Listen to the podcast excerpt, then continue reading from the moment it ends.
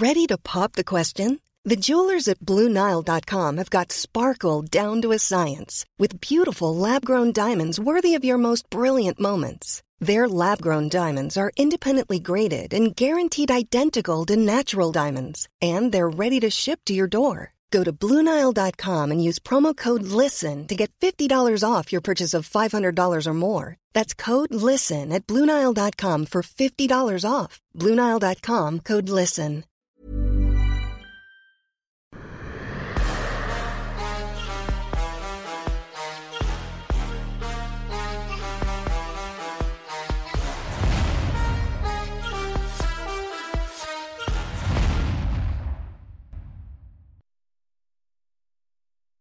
Bonjour à toutes et à tous, bienvenue dans King and G. Vous allez voir l'épisode est en deux parties. Déjà, vous vous êtes beaucoup posé la question. Le mardi à 18h, il n'y avait pas l'épisode. Pourquoi il n'y avait pas l'épisode? Parce qu'on l'avait enregistré juste avant le départ de Fernand. Mais entre-temps, qu'est-ce qu'il s'est passé? Bah Nassourdine a changé d'adversaire et du coup, qu'est-ce qu'on s'est dit avec Fernand? On va pas laisser les gens sans épisode. Non, on va retourner la première partie. Donc là, vous allez avoir cette nouvelle première partie dédiée à Nassourdine contre Sean Strickland avec des news fraîches, fraîches, fraîches. Déjà, Fernand, est-ce que tu as fait bon voyage? T'es bien arrivé? Tout va bien? Oui, ça va bien. On est bien, euh, on est bien arrivé. Euh, les, le concerné Nassourdine Imavov se porte très bien. Euh, il est bien entouré. Son frère Ibrahim, son grand frère, qui est dans l'homme et qui fait un travail exceptionnel. Mesdames touche pour la partie sol qui était très intéressant, on l'appelle le, le gastronom euh, français. Et puis euh, on avait vu juste de faire euh, euh, non non. Cyril Gann avait vu juste de s'inviter pour aller donner un coup de main à son partenaire euh, Nassoudine Imavov parce que du coup en remplacement de de, de mon ami Strickland. Et s'il y a quelqu'un qui peut imiter Strickland sur les derniers trois jours pour essayer de, de, faire ce qu'on appelle euh, le, profiling dans l'entraînement, bah, c'est bien Cyril Gann. Donc, euh, tout est bien. Et bah, formidable. Est-ce que tu peux nous parler maintenant des dessous de la négociation? En tout cas, comment t'as appris qu'il se passait un truc avec Kelvin Gastelum? Comment le nom de Sean Strickland est arrivé? Puis, je te connais, donc je, je connais déjà la réponse. Est-ce qu'il y a eu une hésitation concernant euh, le nouvel adversaire? Non, pas du tout, pas d'hésitation. ni, ni de ma part, ni de la part. D'ailleurs, faudrait... Euh, je pense que si tu tannes Cyril, il a peut-être le call. Ok. Le, le, le, fameux call que je fais à, à, à Nassoudine, je pense que Cyril l'a filmé. Je ne sais pas, je suis pas sûr. Je, je pense avoir vu au téléphone. En tout cas... Euh,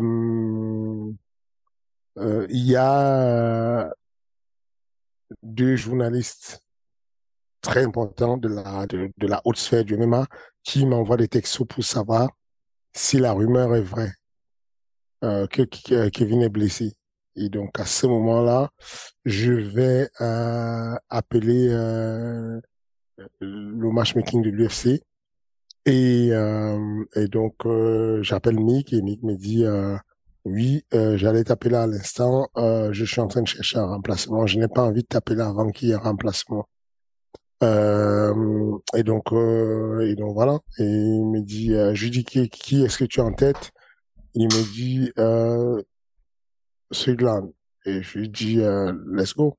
Et il me dit tu vas pas tester avec. Euh, je lui dis non, je suis sûr qu'il va dire oui, aucun souci. On, on a toujours voulu, on a toujours allé, euh, on a toujours voulu tomber de l'avant. Là, on est un numéro 7 mondial. Euh, et donc, il me dit, je négocie avec l'équipe parce que certainement, ils vont vouloir un cash weight. Mais dans la tête. Et donc, du coup, moi, j'appelle Nassourdine. Donc, on fait comme d'habitude, un petit, une, introduction en anglais, histoire de le pousser à parler soit anglais. Hey, what's up, sir? How you doing? Et il dit, uh, I'm fine. Et je lui dis, uh, I have a bad news. Il dit, non. Et là, il m'a parlé en français direct. Ouais, qu'est-ce qu'il y a? Je dis, non, non, non. Come down, let's speak in English. Let's skip the English, tu vois. Et bon, bref. Euh, je lui dis que euh, la mauvaise nouvelle, c'est que Gastelum est blessé, il n'y aura pas combat avec Gastelum. La bonne nouvelle, c'est que l'UFC s'active à trouver quelqu'un. Et il y aura probablement un cash -pay. Et dans la foulée, il me dit, euh, même à 95 kilos, je fight. On y va, même à 95, tu me donnes qui tu veux, on y va. Pourvu que ce soit un mec classique. C'est ça, c'était ça notre but, un mec classique. Et bah, et bah, voilà. Et donc, quelques minutes après, euh, euh, Mickey rappelle, euh, oh, j'ai Ariel Awani qui me, qui m'écrit à l'instant. Euh, donc, et quelques minutes après, j'ai, euh, wow. Il y a des rumeurs bizarres. Euh... non, non, non, c'est, c'est pas des, je, je, ça se fait pas de, de dire ce qu'il dit en direct, mais en gros,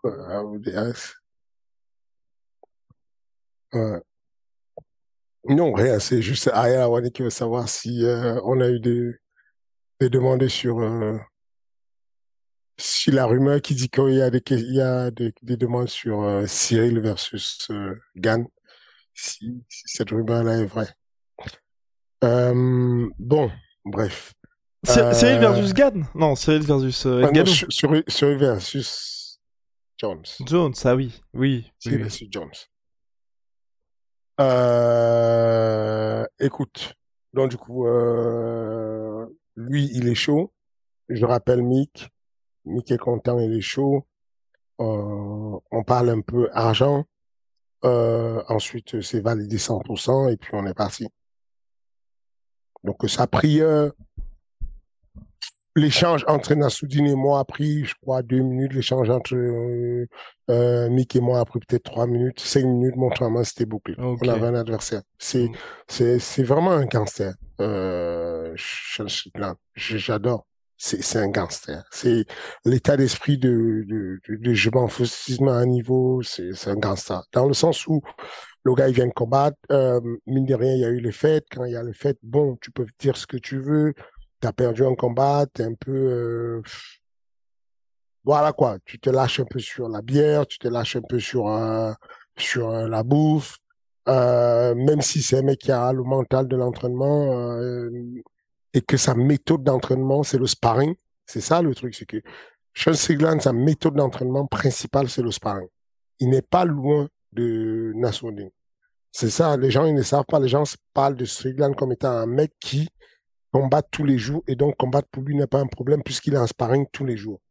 Nassoudine, c'est le cas. Enfin, je, me bats comme un monstre pour retenir les, chaînes et, empêcher Nassoudine de faire du sparring n'importe euh, n'importe comment ou en tout cas en termes de quantité, il fait beaucoup de sparring. Donc euh, non, euh, bonne euh, bonne bonne approche de l'UFC de remettre Strickland dans la foulée, bonne approche de Nassoudine de valider toujours sans aucune discussion. Euh, le management, on a validé rapidement et donc euh, on a un combat qui, qui est là dans quelques jours.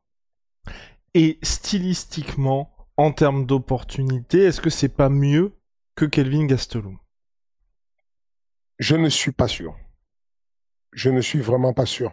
Euh, Gastelum avait beaucoup plus d'âme et de diversité dans la mise en danger. Euh, Strickland est unique dans son genre, avec un style très anorthodoxe, mais extrêmement dangereux, extrêmement compliqué à comprendre. On a passé euh, donc le vol entre, euh, je, je sortais de Londres, le vol entre Londres et Vegas, c'est à peu près 11 heures.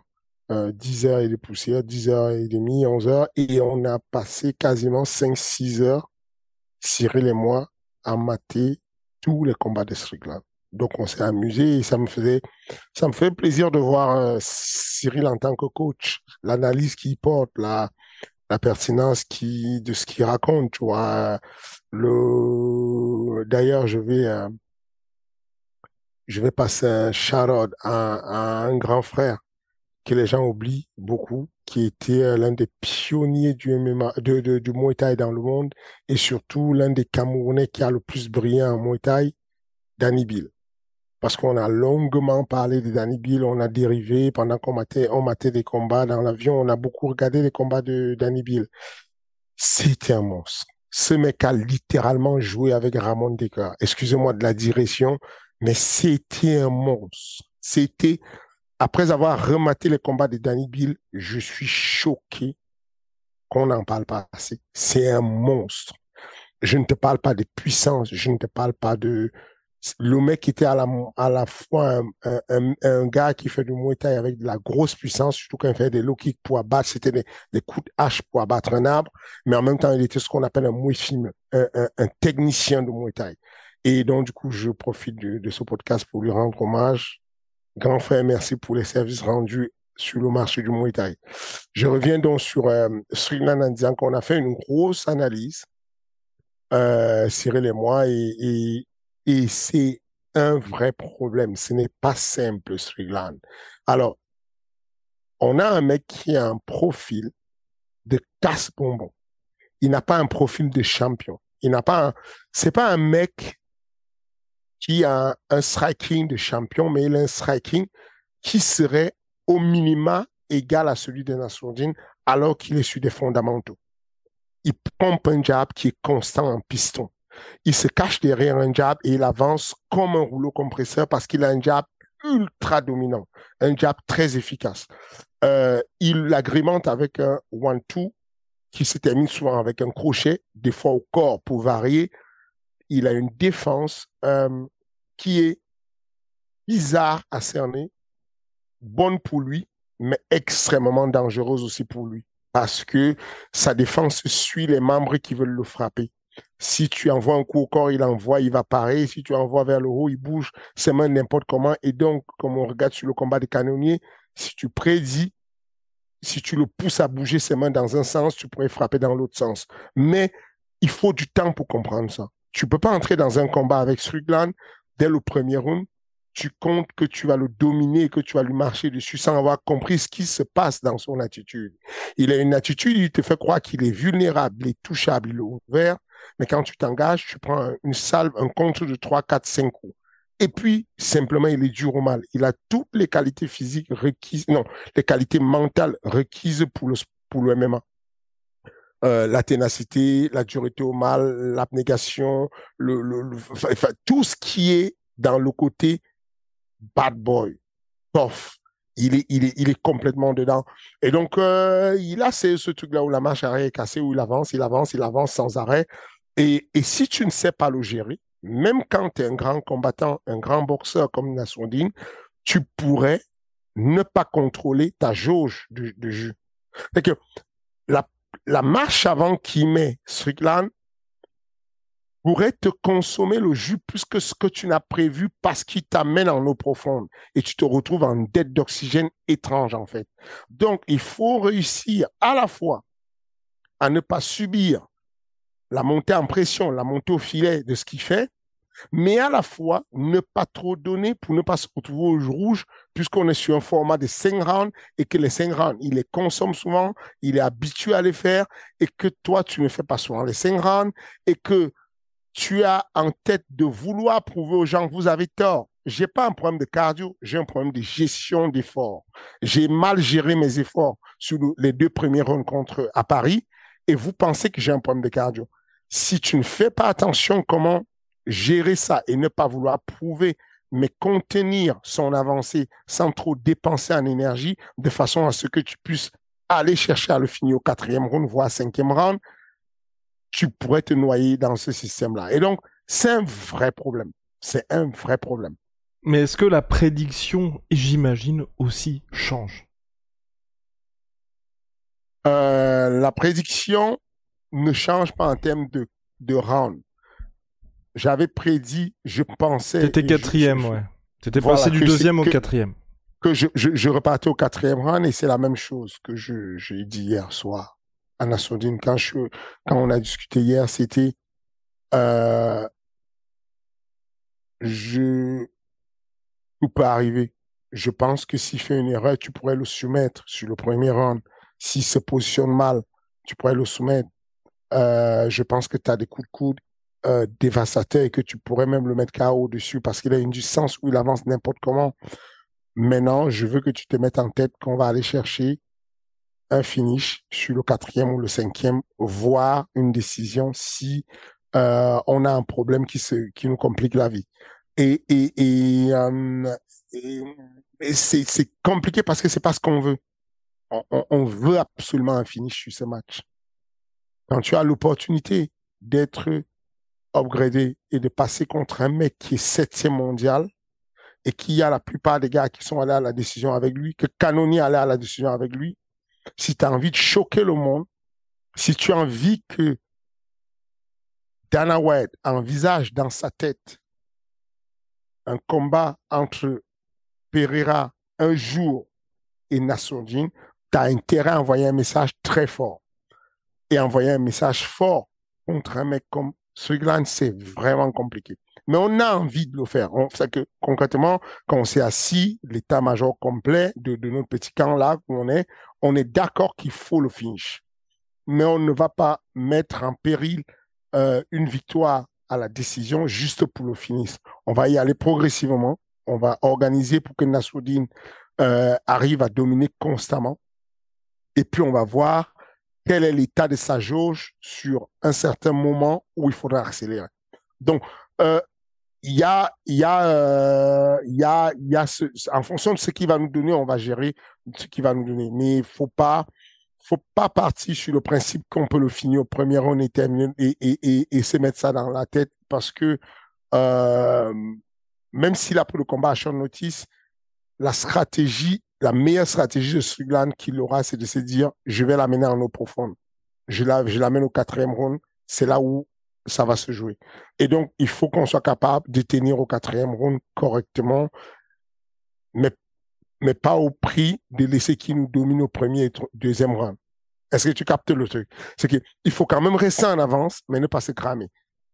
C'est pas facile. Je, continue à, je, suis persuadé que la vérité va se jouer sur euh, les deux derniers rounds. ça m'étonnerait qu'il y ait une solution au vu du style de boxe de, de, de, euh, et de, et de, et de, et, malgré le côté, euh, multidimensionnel de Nassoudine. Nassoudine est capable de faire des angles morts, d'aller sur la gauche, aller sur la droite. Il est capable de faire des placements en Z. Il est capable d'apporter euh, de la variété de changements de garde, de, de, frappe sur les, les low kicks, les middle kicks. Il est capable de placer pas mal de choses qui sont euh, beaucoup plus, euh, ce qui donne beaucoup plus d'âme. Mais Strickland, sur ce qu'il sait faire, il est monstrueux il a un bras avant monstrueux et une carrure et une défense de lutte monstrueuse. C'est pas un mec à qui tu vas faire des timings n'importe comment essayer de l'amener au sol. Tu vas cramer de l'énergie. Donc, oui, c'est un, un, bon problème. Mais s'il y a quelqu'un qui est capable d'apporter cette multidimension à ce combat, ça va être Monsieur Nassoudine Imavov. Est-ce qu'on est d'accord que c'est un combat, euh, donc là on a vu les dents chez John Strickland, au global, qui toi t'intéresse plus que Kelvin Gastelum? Absolument. Parce qu'on est sur quelqu'un qui est dans la, temporalité. Il, c'est un contemporain. Il est là, il est jeune, il est frais, il est septième, il est maintenant. Alors que la trajectoire de Gastelum, va à l'opposé de la trajectoire de Nassoudine. Nassoudine est sur une pente ascendante quand Gastelum est sur une pente descendante. Là, on a quelqu'un qui est ascendant. On ne sait pas ascendant jusqu'où, mais il est ascendant, très fortement ascendant. Euh, il pose des problèmes à quasiment tout le monde, Strickland. Euh, il vend bien les combats. Il parle beaucoup. Il parle mal même des fois, mais il parle. Et, et, et, et, ça va apporter une, une certaine hype à, à, à Nassoudine et ça va lui donner encore de la fanbase qui va permettre d'aller euh, d'aller le positionner comme euh, l'un des gars vendeurs de l'UFC. Aujourd'hui, l'UFC a besoin des vendeurs. Aujourd'hui, c'est une galère totale. C'est une galère totale. Euh, l'un des mecs les plus dominants, Volkanovski, il n'est pas très. Euh, non, c'est clair. Mais il, est, il, est, même pas main event lors de son dernier combat. Voilà, il, c'est, c'est, il, y a, il y a un peu de la platitude alors qu'il c'est l'un des mecs les plus forts au monde. Euh, euh, le, le champion de 84 kilos, bien, mais il n'est pas, il dit pas un, mot, un seul mot en anglais. Je parle de Pereira, le champion de, enfin, même à 61 kilos, on ne lui donne pas la légitimité alors que je trouve très bon parce qu'il a, il a, il a fait sa comédie une fois. Céline et tout, il a fait sa comédie. Donc, on ne donne pas la, moi, je trouve très bon. Euh, mais voilà, il n'est pas vendeur. Aujourd'hui, l'UFC est désespérément à la recherche de quelqu'un de vendeur. Il n'y a pas de gars, il n'y a pas assez de gars vendeurs. Et c'est que aujourd'hui, on se retrouve dans une situation où il y a très peu de mecs qui ont le côté de Big Mouth. Euh, comment il s'appelle? Euh, Kevin, Holland. Holland le côté euh, de, de, de, de, de Sean Strickland, le côté de... Il, y a, y a... Et donc, avoir une locomotive comme Strickland qui peut apporter un peu du feu dans le combat, histoire de faire briller Nassoudine, qui lui se situe au juste milieu. Nassoudine à ce côté, je suis humble, mais je suis capable de dire ce que je vais faire je suis capable de dire que je vais gagner et que je vais le finir, mais je suis humble. C'est ce juste milieu et il a besoin d'une locomotive qui peut apporter un peu plus de, de, de, côté entertainment dans la, dans, dans le, la Fight Week. Et ben voilà, va en tout cas à suivre, c'est bien parce qu'en plus ça permet à Nassourdini Mavov de griller les étapes. Et est-ce que donc Cyril là qui vient en tant que training partner de luxe, est-ce qu'il y a aussi un côté je viens parce que euh, bah, business meetings aussi avec l'UFC Ça va de soi. J'ai un, rendez-vous avec, euh, euh, la team de, l'UFC. J'ai pris rendez-vous avec euh. Donc il y a ça, mais essentiellement, euh, c'est pour venir apporter un coup de main à son à son à son collègue, à son à son teammate euh. Et eh ben voilà, bah parfait, merci beaucoup Fernand. Vous allez voir d'ici quelques minutes, on va changer de décor. Pour la deuxième partie, on revient sur les affaires courantes de la semaine. À très vite et merci beaucoup Fernand.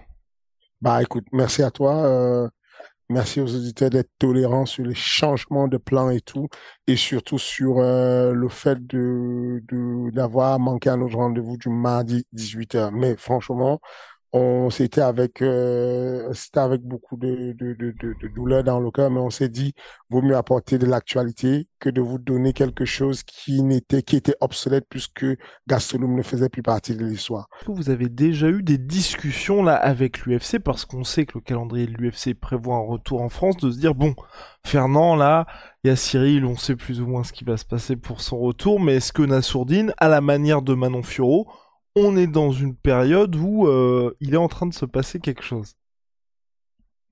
Forcément. Forcément, il se passe quelque chose. Quand l'UFC vient en France, il faut qu'on construise une carte. On l'a bien vu que l'UFC a construit la carte euh, en France en comptant sur certains noms. Euh, Taylor Lapulus, William Gomis, euh, Nassourdine Imavov, Cyril Gann, euh, euh, Benoît Saint-Denis, ouais. Voilà, si tu veux, il y a des noms qui sont là et sur lesquels on compte. Et parmi ces noms, il y a des grands noms. Les grands noms aujourd'hui, c'est les noms qui font des main events. Il y en a combien qui font les main events?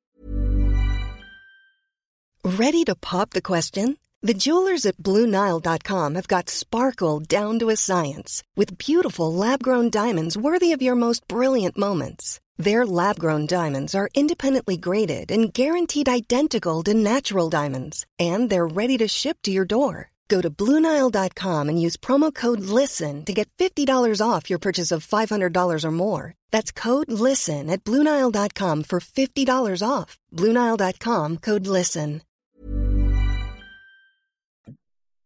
Là, actif, il y en a combien à l'UFC qui font des manettes Il y en a deux, monsieur. Il y en a, deux. deux. C'est Serimgan et Nassoudine Imavov. Comment tu veux qu'il y ait une stratégie de venir en 2023 en France sans avoir Nassoudine Je pense que ce combat est un combat de préparation justement pour le positionner afin que ça puisse être un banger quelque part à un moment donné en, dans le dernier trimestre de l'année 2023. Ben voilà, formidable, formidable. Bon bah c'est bien, les choses, les, les choses se passent. J'ai terminé sur ce combat-là, Fernand, concernant Nassourdine. T'en avais parlé justement après l'UFC Paris que pour Nassourdine, l'un de tes défis, toi, c'était de réussir à le canaliser, à calmer un petit peu la bête. Est-ce que ça aujourd'hui là, au regard du changement de statut de Nassourdine, de la maturité qui arrive, est-ce que c'est quelque chose de réglé ou ça reste toujours là le côté bon, faut peut-être euh, à chaque fois régler le curseur? Je pense que c'est quelque chose qui va falloir, il va falloir régler en permanence tout au long de la carrière. D'ailleurs, c'est ce qu'on ce qu'on enseigne en coaching.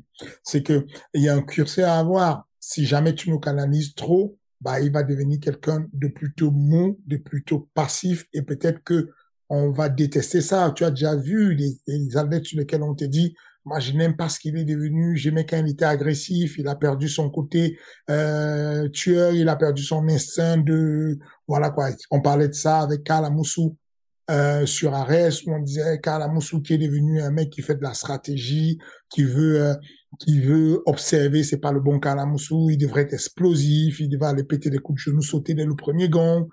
Euh, donc, il y a un curseur à voir dans les carrières des, des athlètes. Mon rôle est celui de garder Nasruddin sur le curseur qui est le sien, un peu au-dessus du calme. C'est pas, il ne peut pas fonctionner bien s'il est calme. Naturellement, c'est un, c'est un gentil mais ultra agressif et méchant. Et il faut pas enlever ça. Faut, c'est sa signature. Faut juste l'amener sur l'agressivité jusqu'au niveau où l'agressivité ne devient pas over-agressif. À partir du moment où on ne dépasse pas le curseur de l'excès et du gaspillage d'énergie, c'est là où ça se joue. On est sur 5 rounds de 5 minutes. La, temporiser, temporiser le combat, gérer l'effort vient parce que tu es capable de couper la séquence, de changer de fréquence. J'accélère, je mets le feu, je ralentis, je décale je mets un pas à gauche, je mets un pas à droite, je fais une fin, je reviens. J'utilise la fin, ensuite je fais mal. Je fais mal, je remets la fin. Je m'organise pour m'octroyer du temps de récupération et du temps de repos avec le langage corporel et le langage non verbal.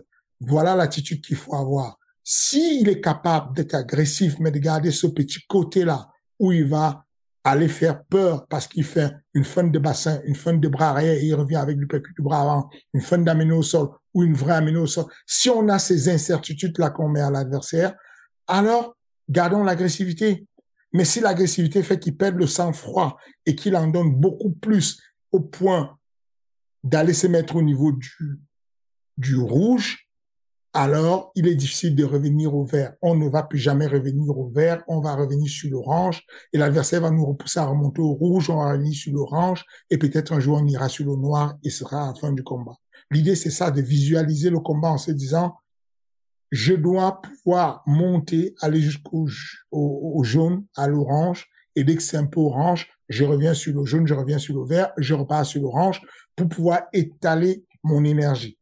Si tu as 1000 euros pour euh, euh, pour euh, pour tes, tes comment dire tes dépenses au supermarché pendant un mois et que tu te débrouilles pour aller au Fouquet, c'est que tu te sers euh, tu te fais une facture de 900 euros, il te reste 100 euros pour faire 30 jours, ça va être compliqué. Tu vas te retrouver très endetté et voilà, c'est le même problème et la même transposition qu'on va faire sur le MMA. Ne pas mettre toute son énergie sur le premier round ou les deux premiers rounds alors qu'on a encore trois rounds qui nous attendent.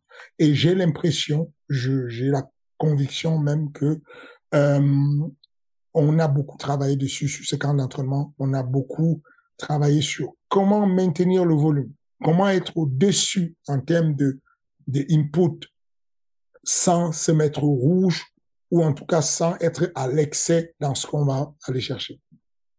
Et justement, parce que comme tu l'as dit, il y a cette, ce côté gestion de l'énergie. On se souvient du combat de Nassourdine à l'UFC Paris où il y a beaucoup de gens qui se sont dit bah là, il va être main event, il est pas prêt. Regardez ce qui s'est passé lors du troisième round. Est-ce qu'il y a eu un travail spécifique par rapport à ça aussi ou pas? Ou c'est exactement ce que tu as dit avec la gestion de l'énergie au global, la dépense énergétique? euh, Il y a eu un travail spécifique dessus déjà avec la parole, la libération de la parole. Ce qui est hmm. bien avec euh, avec Nassourdine, c'est qu'on discute, on parle, on parle de tout et on va en profondeur, on essaie de comprendre. Mon rôle de coach, c'est de l'écoute, c'est d'écouter vraiment ce que ressentent les gars, sincèrement, pas de faire semblant d'écouter, de vraiment écouter ce qu'ils ressentent, d'écouter ce qu'ils disent, d'écouter comment ils ont vécu la situation. Ce qu'ils ont vécu, c'est important. Et ensuite de, partir de là et d'analyser, ensuite donner les conseils, ensuite mettre en application ces conseils et voir si pendant qu'il est en train de faire cinq rounds de six minutes, parce que c'était sur ce thème-là qu'on fait la prépa. Cinq rounds de six minutes avec deux personnes différentes, fraîches sur chaque round. Ça veut dire qu'on a trois rounds d'un mec bon de haut niveau, plus, non, trois minutes d'un mec bon de haut niveau, plus trois minutes d'un mec bon de haut niveau, additionné pour faire un round.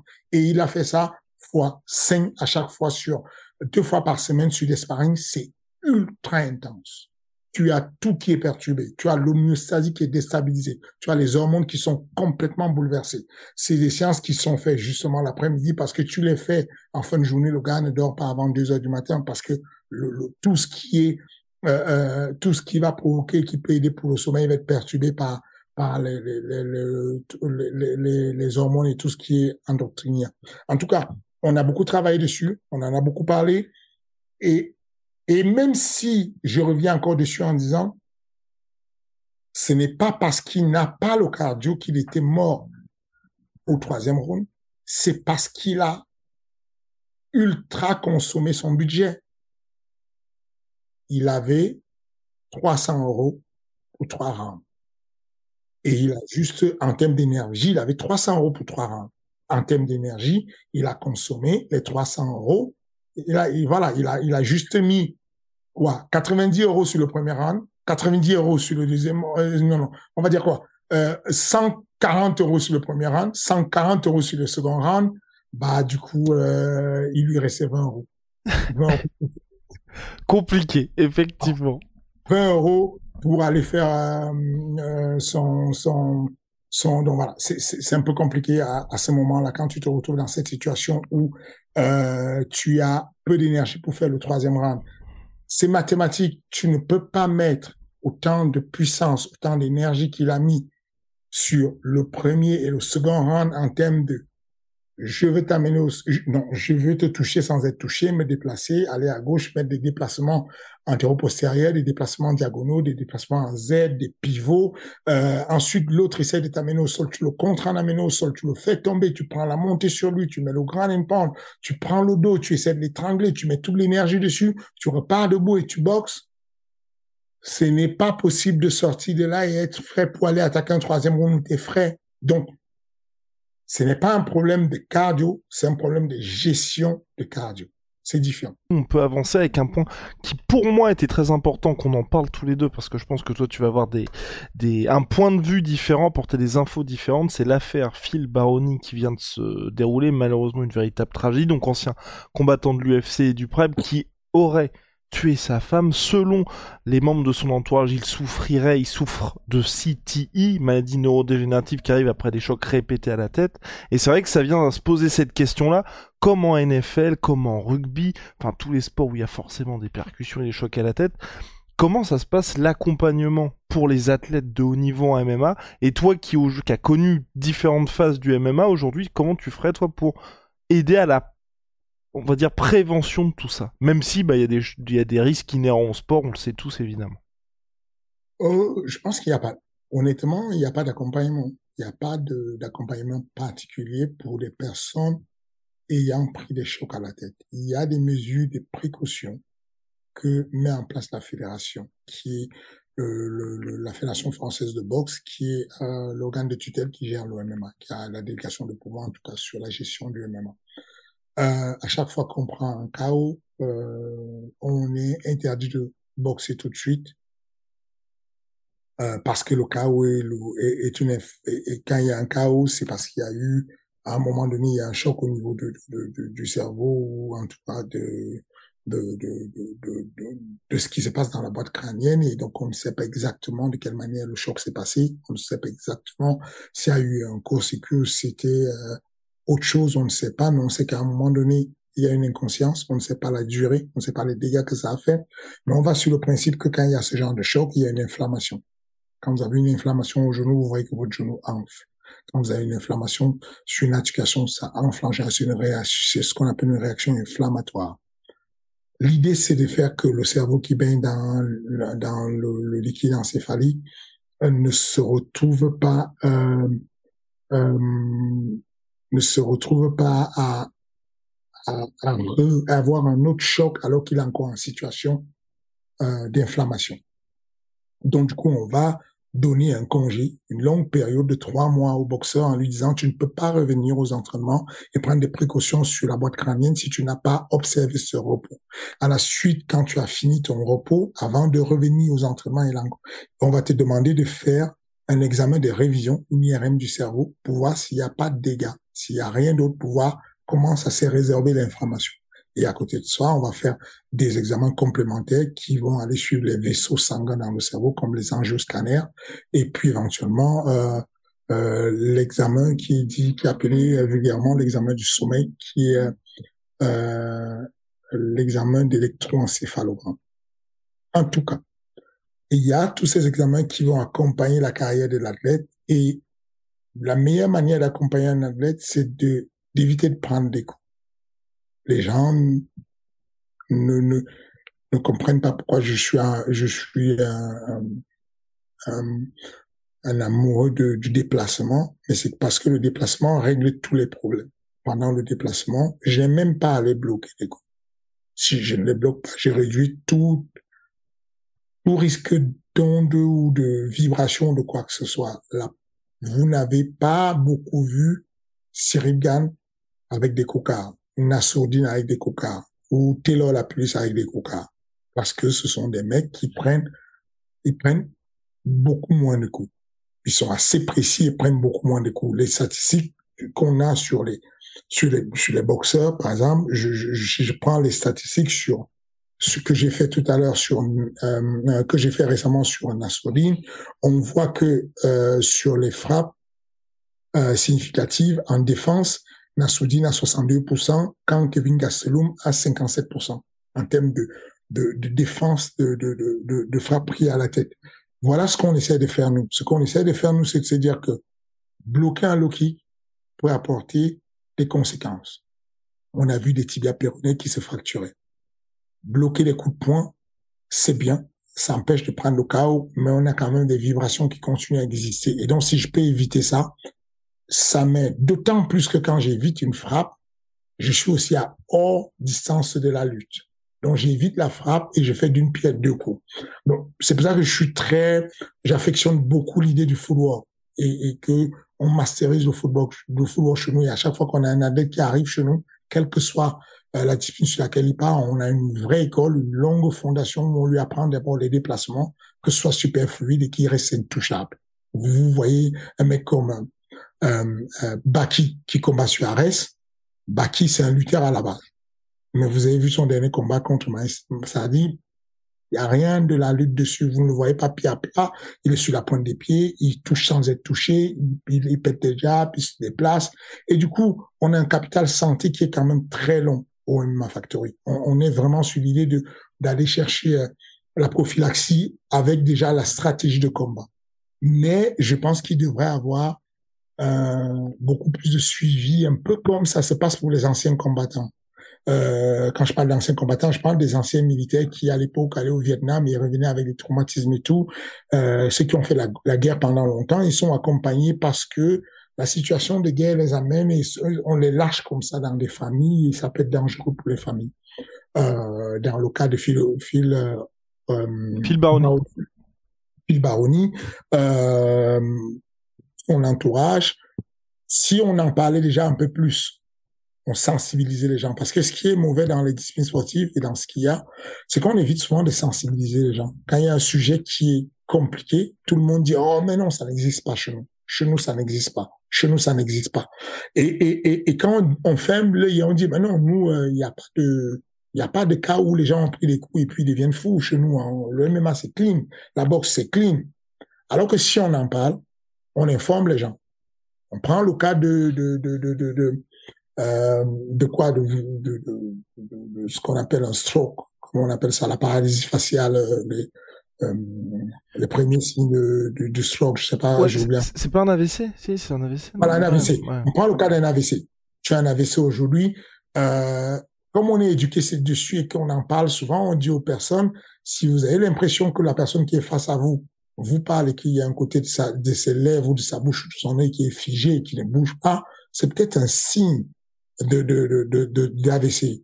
Du coup, plus tôt vous allez appeler les secours et plus il va être sauvé. Bah, c'est la même chose. Ce serait bien qu'on puisse identifier regrouper, faire des études sur des, cas comme le cas de Phil Baroni pour pouvoir reconnaître les fils, les, reconnaître les signes euh, annonceurs de ce genre de troubles, de façon à ce qu'on puisse dire, OK, le mec, il a un problème, il gueule pour rien, il est énervé pour rien.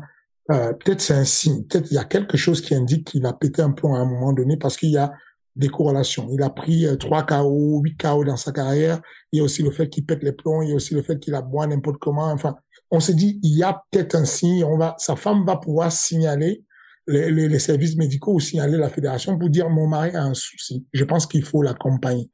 Et donc, euh, moi, ça a toujours été euh, le, le, le, le, le, le lèche-motif quand on me parle de soucis qui concernent la socialisation sur le sport. Euh, récemment, j'étais à, à, la région Île-de-France euh, où ils font beaucoup de prévention sur la radicalisation et donc, il y a des, des collègues, des jeunes qui disent, ah ben, mais non, faut pas, c'est pas un bon truc, faut pas en parler parce que ils veulent politiser. Je dis, moi, je vois pas ça comme ça. Je pense que vraiment, on a le devoir quand on est, euh, quand on est euh, éducateur sportif, quand on est gestionnaire de salles de sport, quand on est machin, de, de reconnaître les problèmes qu'il y a. Ce n'est pas qu'au MMA. On a ça au football, au rugby, au machin. Si on est au courant, on peut prévenir. On peut prévenir pour qu'il y ait euh, un jeune homme ou une jeune fille qui ne soit pas enrôlé, qui ne soit pas radicalisé, parce qu'on en a parlé. Il faut avoir le courage de pouvoir en parler. Aujourd'hui, euh, le cas de ce traumatisme qu'a fait Baroni, je pense qu'il n'est pas un cas isolé. Je sais qu'il y a récemment un, boxeur qui est carrément décédé après le combat. Euh, je pense que c'est lié aussi à tous ces coups qui sont pris. Je pense qu'il faut en parler.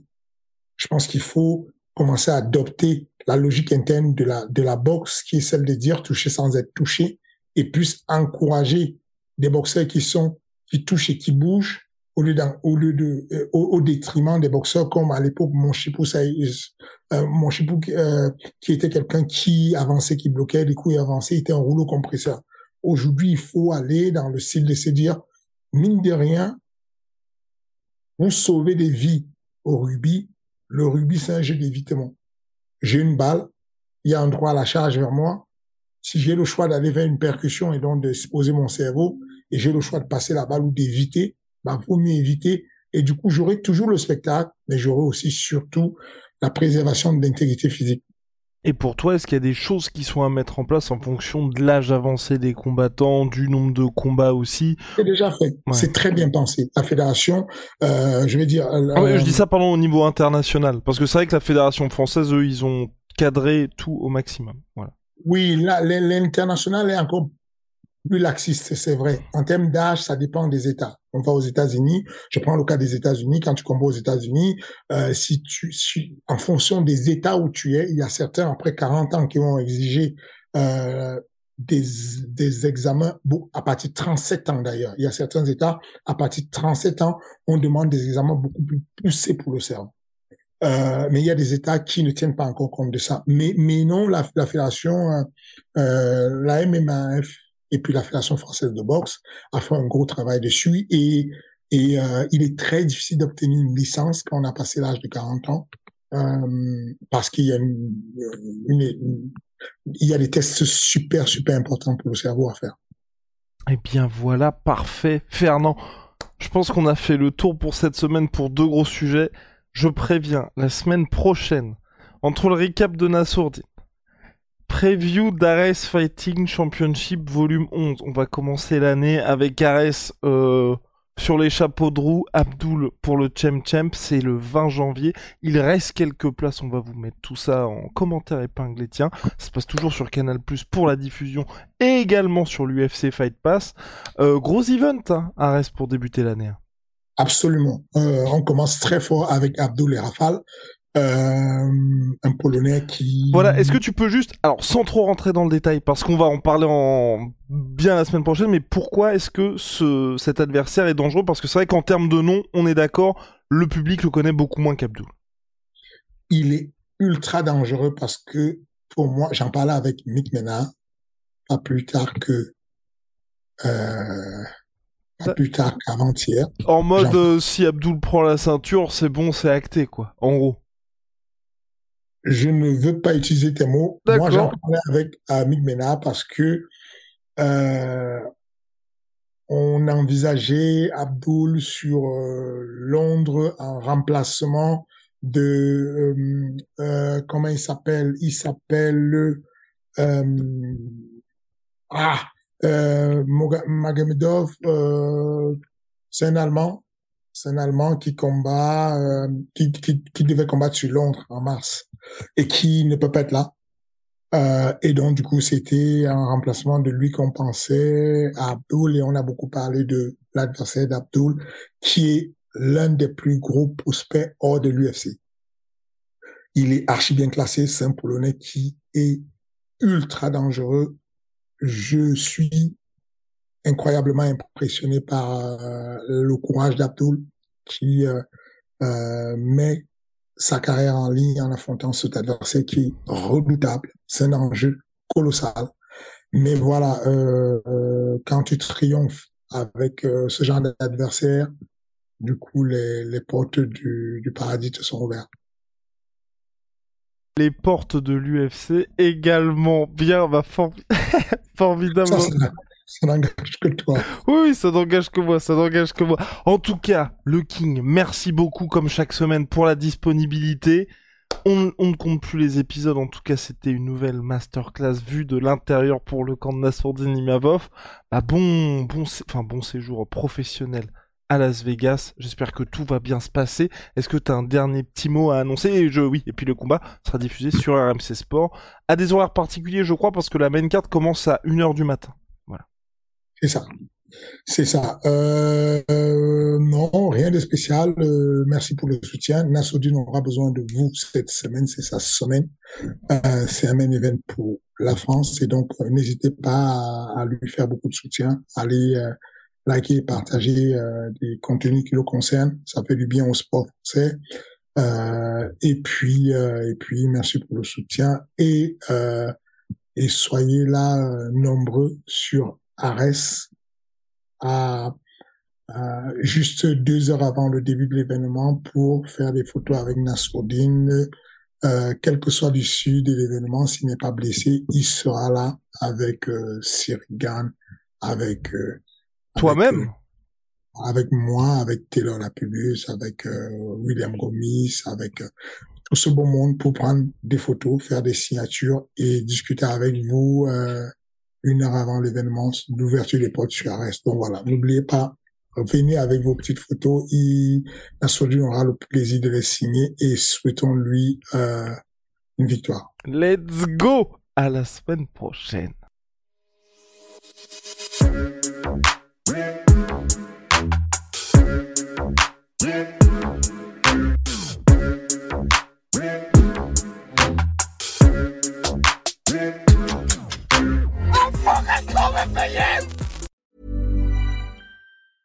Hey, it's Paige DeSorbo from Giggly Squad. High quality fashion without the price tag. Say hello to Quince. I'm snagging high-end essentials like cozy cashmere sweaters, sleek leather jackets, fine jewelry, and so much more. With Quince being 50 to 80% less than similar brands. And they partner with factories that prioritize safe, ethical, and responsible manufacturing. I love that. Luxury quality within reach. Go to quince.com slash style to get free shipping and 365 day returns on your next order. Quince.com slash style.